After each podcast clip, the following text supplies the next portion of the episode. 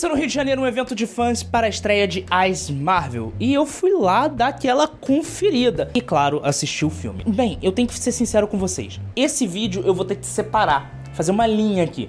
De um lado, teremos o Hugo fã. O Hugo fã de filmes super-heróis, o Hugo fã de quadrinhos. E também teremos o Hugo crítico de cinema, o chato do cinema. Vai, vai ser meio complicado, eu vou tentar explicar tudo aqui para vocês. É, vem comigo nessa jornada. E também, ó, o vídeo que eu fiz da cobertura tá no shorts, então dá uma conferida lá depois desse, que eu acho que você vai curtir. Vamos, eu, vou, eu quero começar falando como um fã. Porque eu, como fã, eu gostei do filme. Eu, de fato, me diverti com o filme. Ele é um filme mais leve, ele é um filme mais para criança. Ele é um filme que a Marvel deixou de fazer talvez nunca tenha feito. A Marvel sempre tentou fazer filmes adolescentes em crescimento, mas nesse não. Esse eu senti uma vibe, vou levar o meu sobrinho de 5, 10 anos para o cinema para ele aprender o universo dos super-heróis, para ele ver como os super-heróis são divertidos. Vou levar minha filha no cinema para ela ver exemplos de mulheres legais no cinema.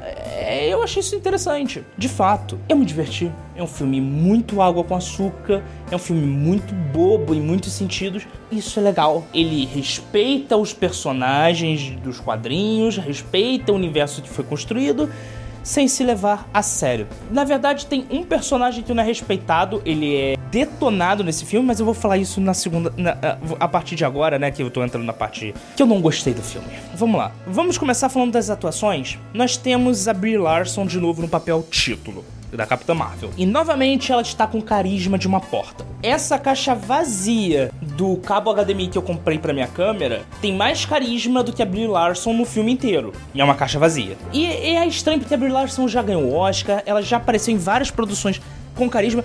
Aquela vez que ela apresentou um talk show Cara, ela tava carismática. Só que alguém virou pra ela e falou: Brie, você é uma capitã do exército, uma super-heroína séria. E ela desaprendeu a ser carismática. Felizmente, as outras Marvels, tanto a Miss Marvel quanto a Professora Marvel, elas continuam carismáticas. A Monica Rambeau, se o nome da Miss Marvel agora, a Kamala. Elas são carismáticas, elas acabam meio que compensando a falta de carisma da protagonista o que é legal. Quanto aos personagens, nós temos ali uma tríade de que a gente pode dizer que é a a mãe negligente, a filha que agora é mãe e tá tentando se provar como independente e a jovem adolescente que endeusa a avó. A gente pode fazer essa relação. E isso é muito legal é uma dinâmica que funciona. E quando o filme passa os primeiros 40 minutos que elas começam de fato a conviver juntos e começam a testar e treinar a forma que aquilo é mostrado, é muito divertido e você acaba tendo um pouco de simpatia com os personagens. Mas aí quando a gente entra na história, principalmente na motivação do plot, as coisas começam a ficar piores. Porque quando a gente fala de personagens, até então dos protagonistas, o que pesou foi a forma que a Brie Larson estava ali. Agora, o que pesa quando a gente fala da história é a motivação para tudo. A vilã, que é Rana, o acusador genérico, ela é boa. A atriz é boa. A forma que a vilã tá ali é boa. E os motivos dela são boas. E vem aquele lance que, que é uma coisa que me irrita, que hoje em dia todo vilão precisa ter uma motivação. Muitos youtubers já falaram sobre isso e eu falo também. Porque, cara, os vilões não precisam ter motivações, eles podem ser só maus. Mas se você quiser dar uma justificativa para eles, dê uma justificativa plausível. E não é isso que acontece. Basicamente, todo o plot da vilã podia ter sido resolvido com um e-mail. Ela podia ter falado assim: Querida Miss. Querida Capitã Marvel, você fez isso, isso e assim, assim assado nações dos planetas unidos planeta Terra. Vocês fizeram isso, isso, isso, isso assim assado. Quero resolver. Vamos sentar para discutir. Se você parar na motivação que ela teve e a forma que ela, ela basicamente ela foi atrás de um, de um objeto místico mágico para resolver um problema que ela poderia ter resolvido num zap. Então assim, me faz questionar a inteligência do vilão. E quando você questiona a inteligência do vilão, você não consegue sentir medo dele. E se você não consegue sentir medo dele ou do nível da sua ameaça, por que raios o herói tá lutando contra ele? E aí eu não vou nem falar do Nick Fury, que, Gente, o que fizeram com o Nick Fury? Ele foi apresentado lá em Homem de Ferro 2 como um mentor. Ele passou a primeira fase da Marvel como sendo o fodão, o agente especial, o agente secreto que resolve as paradas, que bota o dedo na cara. Lá em Soldado Invernal, ele era o cara que chupava a cana e assoviava, dava o tiro na cara e tinha um plano do contraplano. Aqui ele é o tio do pavê. Toda hora que ele aparece tem uma piadinha. Toda hora que acontece alguma coisa, ele tem um sarcasmozinho. Ele, toda hora que acontece alguma coisa, um personagem faz uma piada, ele tem uma contra-piada. Caraca, o que fizeram com esse personagem? Por quê? Tipo, o Samuel Jackson, quando leu esse roteiro, ele não falou, tá certo isso? Ele não questionou? Gente, e aí, e aí tá, a história podia ter sido resolvida com o Zap. Os protagonistas um é sem sal e dois são exageradamente bem. O que mais tem de ruim no filme? Claro, os primeiros 10 minutos do filme, os primeiros 10, 20 minutos do filme, que é literalmente a Marvel olhando na minha cara, na cara de todo mundo que foi fã das antigas e falando: vocês são os idiotas. Porque foi isso que eu senti. E, e eu vou explicar o motivo. Eu assisti o primeiro Homem de Ferro no cinema. Eu assisti eu vibrei, eu assisti a primeira fase da Marvel inteira no cinema, comendo pipoca, me divertindo. Eu ficava na fila, eu era o fã, assisti Vingadores mais tempo que tudo. Só que em dado momento a Marvel falou: dane-se o cinema, agora é universo expandido.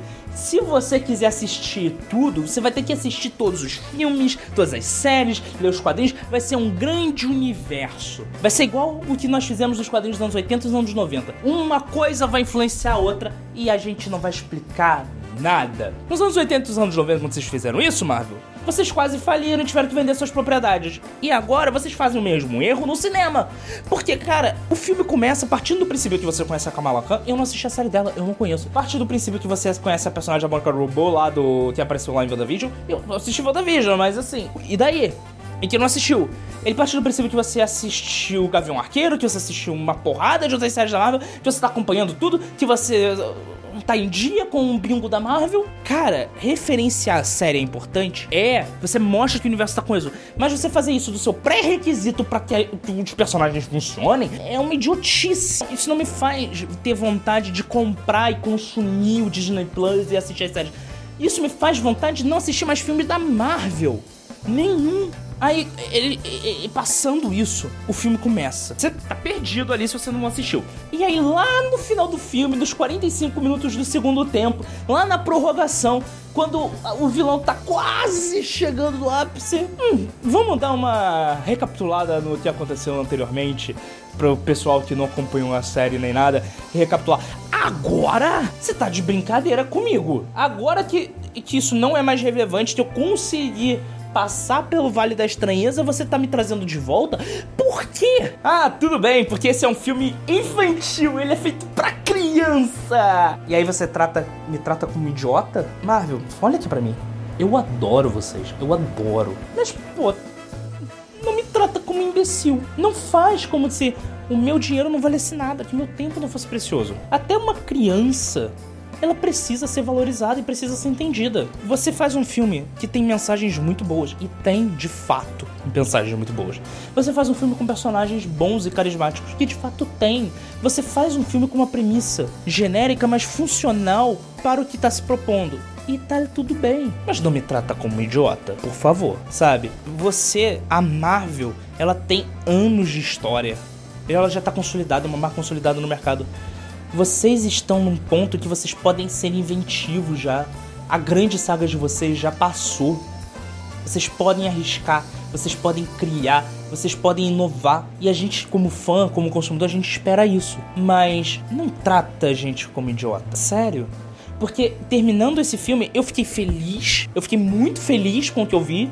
Eu me diverti pra caramba, mas eu também fiquei triste. Muitas pessoas vão acabar nesse filme se sentindo piores do que isso, porque nem todos conseguem separar isso. Muitas pessoas são radicais, ou gostam ou não gostam, e quando acham, quando tem esses dois choques, acabam considerando que o filme foi meh.